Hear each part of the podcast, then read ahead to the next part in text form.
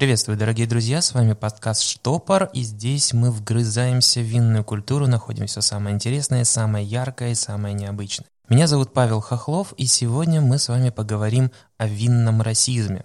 Звучит немного необычно, но на самом деле такое явление действительно есть. Вот представьте, приходите вы в ресторан, подходит к вам официант, и вы говорите, «Милейший, я хочу бокальчик вина». Что вам первым делом спрашивают – оно должно быть белым или красным, забывая о том, что есть все остальные цвета. Надо как-то разбираться в этой теме. Что же есть кроме белого и красного? Но, пожалуй, самое главное, с чего нужно начать, это самое популярное последние пару лет, это розовое вино привыкли думать, что розовое вино получается смешиванием белого и красного. На самом деле, а, большая часть виноделов считает, что ничего приличного таким образом не получится. Напротив, а, им говорят шампанисты, которые как раз и производят розовое шампанское, добавляя совсем немножко красного тихого вина в белое игристое и розовое шампанское. Это уже прям отдельная культура, отдельный пласт и очень высокая стоимость, потому что красное вино там получается довольно редко. Большинство розовых вин это недокрасное. Каждый раз, когда вы отжимаете красные ягоды, вы получаете белый сок винограда. Цвет идет в основном из кожицы, поэтому добавляя кожицу, буквально на 12-24 часа вы получаете различные оттенки розового. Институт вин в Провансе, подумайте, где вы получали свое высшее образование и решите, почему не там. Так вот, Институт вин в Провансе выделяет около 51 оттенка розового цвета, причем там есть и классические, то есть лососевый, телесный, кирпичный, а, фуксия, так есть и всякие Креативные названия. Например, кто из вас встречал цвет глаза куропатки, цвет бедра испуганной нимфы? Есть еще один приятный бонус. Если вдруг в вашем бокале розового вина обнаружится какой-то неизвестный доселе оттенок цвета, вы сможете это запротоколировать, записать и подать заявку, то вам выделят грант в размере, по-моему, 12,5 тысяч евро и один год на исследование этой важной для человечества проблемы. Нужно как следует описать этот оттенок розового. Главное, чтобы его не было в этом списке.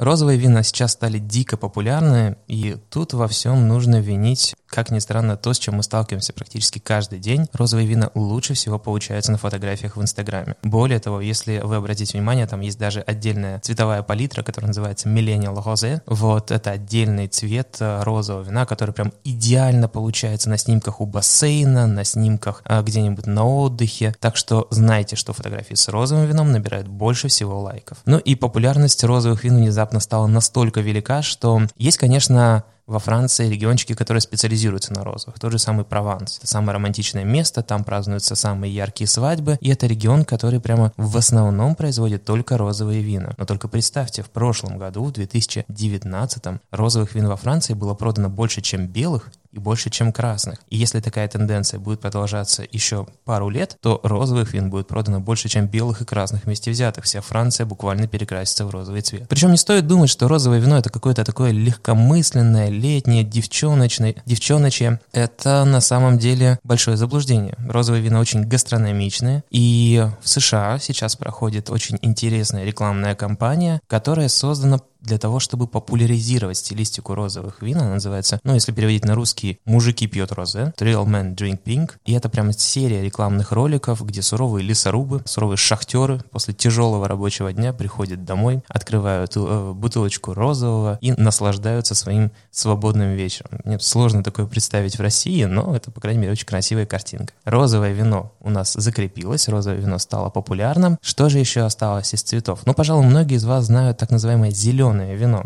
Тут на самом деле зеленое – это не столько цвет, это название винодельческого региона. На севере Португалии есть область, которая называется Виньо Верде. И виньо – вино, верде – зеленое. Дословный перевод будет «да, зеленое вино», но зеленое оно не потому, что здесь производят какие-то недобродившие, молодые, зеленые по цвету вина. На самом деле это область, которая славится тем, что здесь собраны основные лесные массивы Португалии. Поэтому это отдельно зеленое и отдельное вино. Да, разумеется, зеленое вино, виньо верде – это стилистика, когда все производители Португалии договорились о том, что будут делать легкое, слегка, ну не то чтобы недобродившее, оно прошло брожение при низкой температуре, температуре, поэтому там остались легкие пузырьки, так называемое ощущение фризанта, ощущение шипучести. Оно часто полусухое на 10, максимум 11 градусов алкоголя, но это договоренности, это не жесткие правила.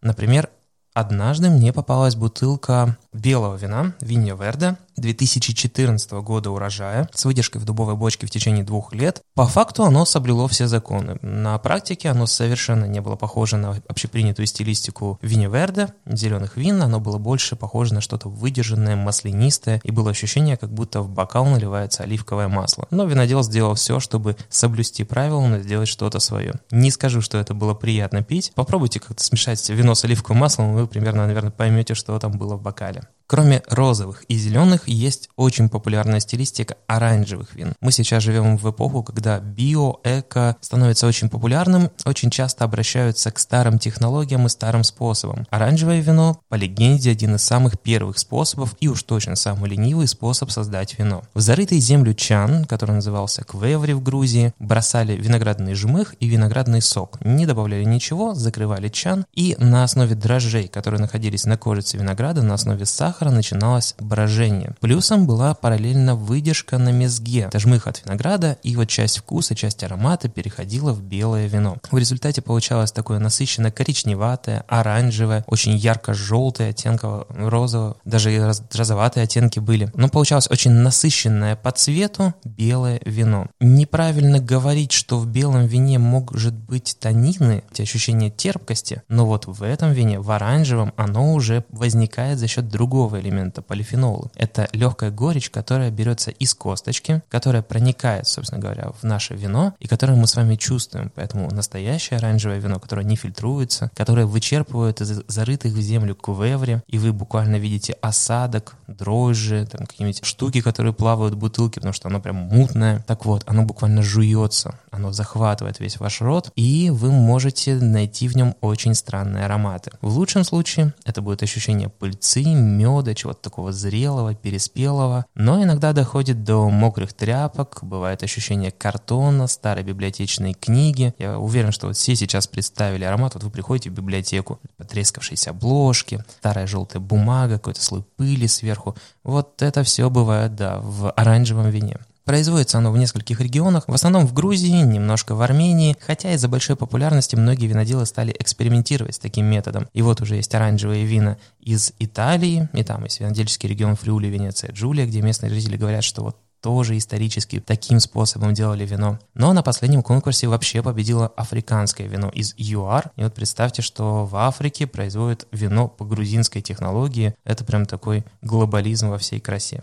Самые насыщенные, самые плотные, самые мощные, разумеется, будут черные вина. Черное может быть в самом названии сорта винограда. Есть известный сорт из Сицилии Нера де Авала, черный из города Авала. Есть черненькие сорта винограда, например, Нерелла Маскалезе, Нерелла Капучо. Есть черно-горькие или черно-черные сорта винограда Ксина Мавра, Негро Амаро. В общем, названий очень концентрированных по цвету сортов винограда великое множество. Когда вы делаете сверхконцентрированное, сверхмощное, очень насыщенное вино, у вас иногда бывает ощущение чернил в бокале. И такие вина были популярны буквально лет 10 назад. Тогда очень большую известность имел винный критик Роберт Паркер. Он любил очень концентрированные, очень мощные, очень насыщенные вина, чтобы вы пили его сейчас, а после вкусия ощущали вот до обеда.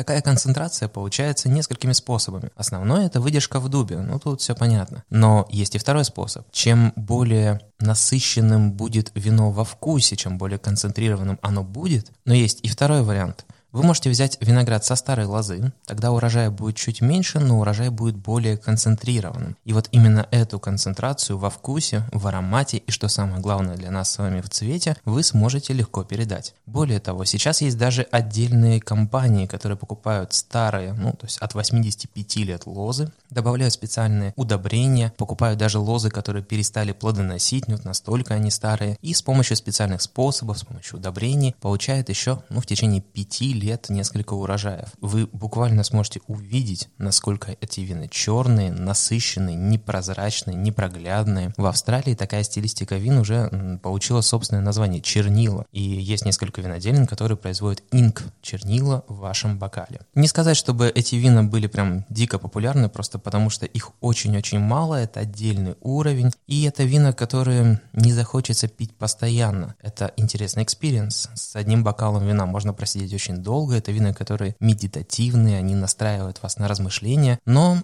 они требуют к себе повышенного внимания. В некоторых барах есть даже такое правило, что сверхконцентрированные черные вина нельзя ставить на деловые переговоры. Очень сложно говорить о покупке или продаже там чего-либо, если у вас вино в бокале постоянно меняется, захватывает полностью весь момент общения привлекает к себе внимание, и вы не можете от него оторваться. Итак, что же у нас с вами было? У нас с вами были розовые, оранжевые, зеленые, черные, ну практически все цвета перебрали. Что же осталось? Из последнего в Испании есть такая компания, которая называется GIG. И вот эти гики обнаружили, что антоцианы, красящие вещества, которые делают красное вино красным, они не то чтобы народны. Есть антоцианы, которые отвечают за красные цвета, есть антоцианы, которые отвечают за оранжевые кирпичные оттенки, и что самое интересное, есть антоцианы, которые отвечают за синие цвета. Я уверен, что вы иногда встречали в вашем бокале такие фиолетовые оттенки, может быть даже буквально голубые, а синеватые. Все это, разумеется, вместе дает ощущение глубины цвета, но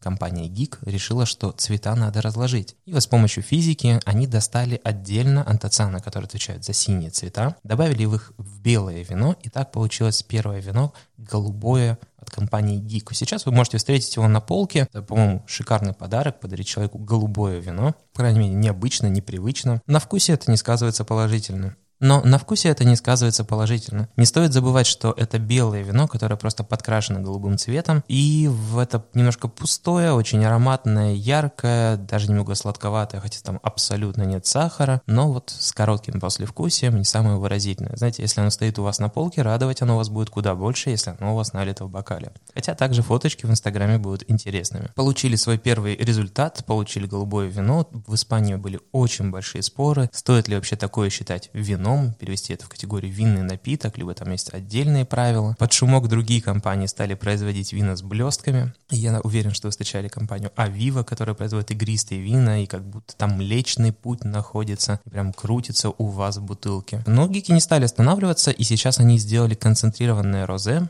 то есть также с помощью антоцианов, также с помощью подкрашивания, сверхконцентрированное розовое вино – которое назвали слезы единорога. Ну, правильно, как еще назвать э, сверхмощное розовое. Итак, голубое вино — это белое, которое подкрашено антоцианами. Оранжевое вино — это белое, которое выдержано на мезге. Зеленые вина — это белое, розовое и даже иногда красное, которое производится в регионе и по правилам региона виньо верде, вина зеленые. Черное вино — это очень концентрированное, насыщенное, мощное красное вино, которое получается чаще всего со старых лос и очень небольшими партиями. И теперь, когда вы будете в каком-нибудь ресторане, когда у вас будет выбор, что же заказать сегодня на ужин, у вас появились несколько новых оттенков, которые которыми вы можете напугать местного сомелье и местного официанта. Я надеюсь, что это было для вас полезно, это было для вас интересно, потому что чем больше мы знаем о вине, тем интереснее нам становится его пить. Ну и чем интереснее вы заказываете вина, тем больше у нас будет винной культуры.